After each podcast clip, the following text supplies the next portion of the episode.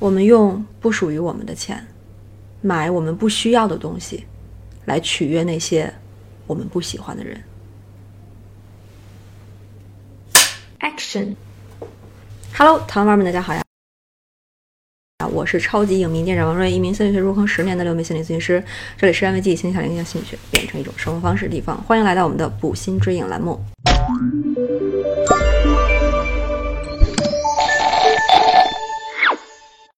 今天呢，我们要推荐的是《搏击俱乐部》这部电影。在我看来呢，讲的是男主通过人格分裂的方式来寻找自我的一个过程。诺顿扮演的 Jack 最初是一个支离破碎、浑浑噩噩，就是一个空壳一般的不完整的个体。他感知不到自己的存在，就像他的公寓在开始的时候空无一物。他迫切的想要买各种东西来填满它。所以呢，他就经常去电视购物很多这种家居用品，来实现这种虚无的保障感。这从他一段独白可以充分的体现。I'd flip through catalogs and wonder what kind of dining set defines me as a person. I had it all, even the glass dishes with tiny bubbles and imperfections. Define 这个词，我觉得真的用的恰到好处。当我们被问到你是一个什么样的人的时候，其实我们的回答就是在给自己。作为一个人下定义，有人会说啊活泼开朗，有人会说羞涩腼腆，还有人会说我是一个在追求终极快乐的同时，仍然愿意分出一部分能量去关心我生活的这个世界，并体验出快乐之外的任何一种伤心、痛苦、压迫等等复杂情绪的一个人。但 Jack 会说什么呢？他说。我是一个连有气泡和瑕疵的盘子都会用的人。我是一个一定要买下带有阴阳形状桌子的人。我是一个拥有一组高级沙发，并且上面印着绿色条纹的人。听起来很可悲哈，但我却觉得这是在那个时候 Jack 能为定义自己做出的最大努力了。而我们很多人又何尝不是在这条奇怪的自我定义路上挣扎呢？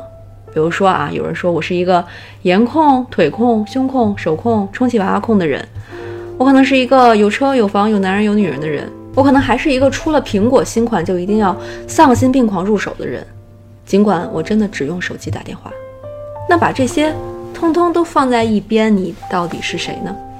就让你一丝不挂地站在那里，你到底是谁呢？Jack 都不惜用精神分裂的方式来寻找自己了，我们是不是也可以？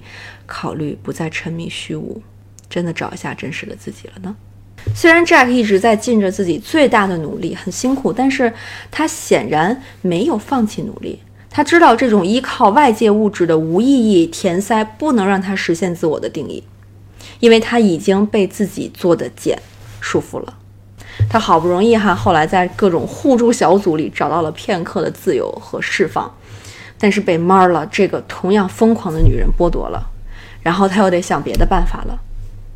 Jack 很聪明，他不浪费任何可以从经历中吸收到的东西。比如说，互助小组的经历对他来说，并不只是啊哭一哭，或者说能睡得像个宝宝，而是他找到了重新定义自己的钥匙。And then something happened. I let go. Lost in oblivion. Dark and silent and complete. I found freedom. Losing all hope was freedom. 找到钥匙之后，怎么开锁是一个需要放手一搏的过程。这个过程没有别的，关键词就是忍受痛苦，坚持到你看到新的曙光，而不是坚持到你不能坚持为止。因为没有这个选项。我们来看看 Jack 是怎么做的。世人都会害怕和懦弱。Jack 没有勇气毁掉已经建立的自己，虽然这个自己只是一堆跑步机、咖啡机、盘子堆砌起来的，但那是他全部能够拥有的了，所以他仍然不敢。那他又想做这件事情，他又不敢，怎么办呢？于是他就分离出了布拉德·皮特扮演的这个 Tyler，也就是另外一个自我，作为执行者存在的自我。而这个执行者，他的唯一要义就是 Just do it。在 Tyler 的这个助攻之下呢，Jack 一咬牙一跺脚，他把自己的公寓给炸了。之前 Tyler 在那个飞机上提到自制炸弹，其实就是一个伏笔。两眼一抹黑，他就做了这件事情。Jack 最终成功将自己拥有的那些毫无意义的物质毁灭了。事后呢，他通过 Tyler 的视角进行反思。Things you own end up owning you. 这个就到了我最最喜欢的一个部分哈。Tyler 握住 Jack 的手，使劲抿了抿嘴，然后重重一吻。当 Jack 一头雾水的时候，他若无其事地撒了好几层烧碱，遇到了 Tyler 的口水。Jack 的手开始进行了比癌症还要疼痛的剧烈灼烧。Jack 下意识收手，但是已然没有机会，面目狰狞地任由 Tyler 摆布。他被迫感受着这个痛苦。试图通过在自己的脑中想象着自己那个精神慰藉的企鹅来度过这个疼痛，然后被 Tyler 一巴掌打醒。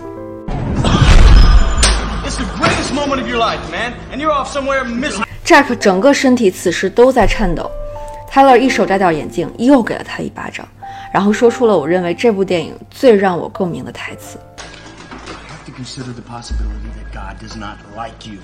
Never wanted you. In all probability, he hates you. This is not the worst thing that can happen. It is. We don't need him. We don't. I agree. I agree. Fuck damnation, man. Fuck redemption. We are God's unwanted children. So be it. Jack 一边听一边一把鼻涕一把泪的撑着，哭诉道。而 Tyler 这个时候伸出自己唇形疤痕的右手，笑眯眯地看着 Jack，然后慢慢松开自己的手。这个时候，Jack 不再挣扎，而是坚挺地忍受着这美妙的痛苦。随着 Tyler 泼在他手上的醋，Jack 终于体力不支倒地，也宣告着他进化的开始。回到公司之后呢，Jack 对着他的老板非常有气势的那段台词，就是他进化最好的开场秀。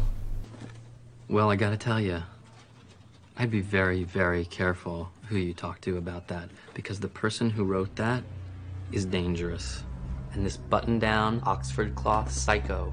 might just snap and then stalk from office to office with an Armalite AR-10 carbine gas-powered semi-automatic weapon, pumping round after round into colleagues and coworkers. 当 Jack 折腾的差不多了的时候，自己的进化过程也到了尾声。恍然大悟，泰勒的身份原来是另一个自己。于是他颤颤巍巍地迟疑着，用手里的枪杀了他。 最终实现了作为一个完整的自我的存在。从心理学的角度，哈，这部电影的经典之处就是给我们直观呈现了一个人如何获得重生的过程。我们很容易依赖熟悉但其实并不健康的东西。要想真的重生，就需要慢慢的将自己熟悉的依赖瓦解掉。我们可能会依赖不健康的亲密关系，我们可能会依赖没有营养的小视频，我们可能会依赖自己伪装出来的样子获得好感，但这些只会让真正的自我慢慢溶解。希望这部电影能够给在某种依赖中挣扎的大家一些勇气和力量。那我们就用“不再依赖”作为今天纪念的弹幕吧，把那些像狗皮膏药一样粘在你身上的，一直在瓦解你自我的依赖，我们全部给它甩掉。每周推荐一部好电影，今天的推荐就到这里啦。如果大家有希望我来推荐的电影的话，可以在评论区留言或者私信发给我。呃，那我可能就会聊一聊大家推荐的电影。啊，文字版、音频版，欢迎关注我们的公号“安慰剂新下载”，后台回复“补星追影”就可以收到了。别忘记三连打卡。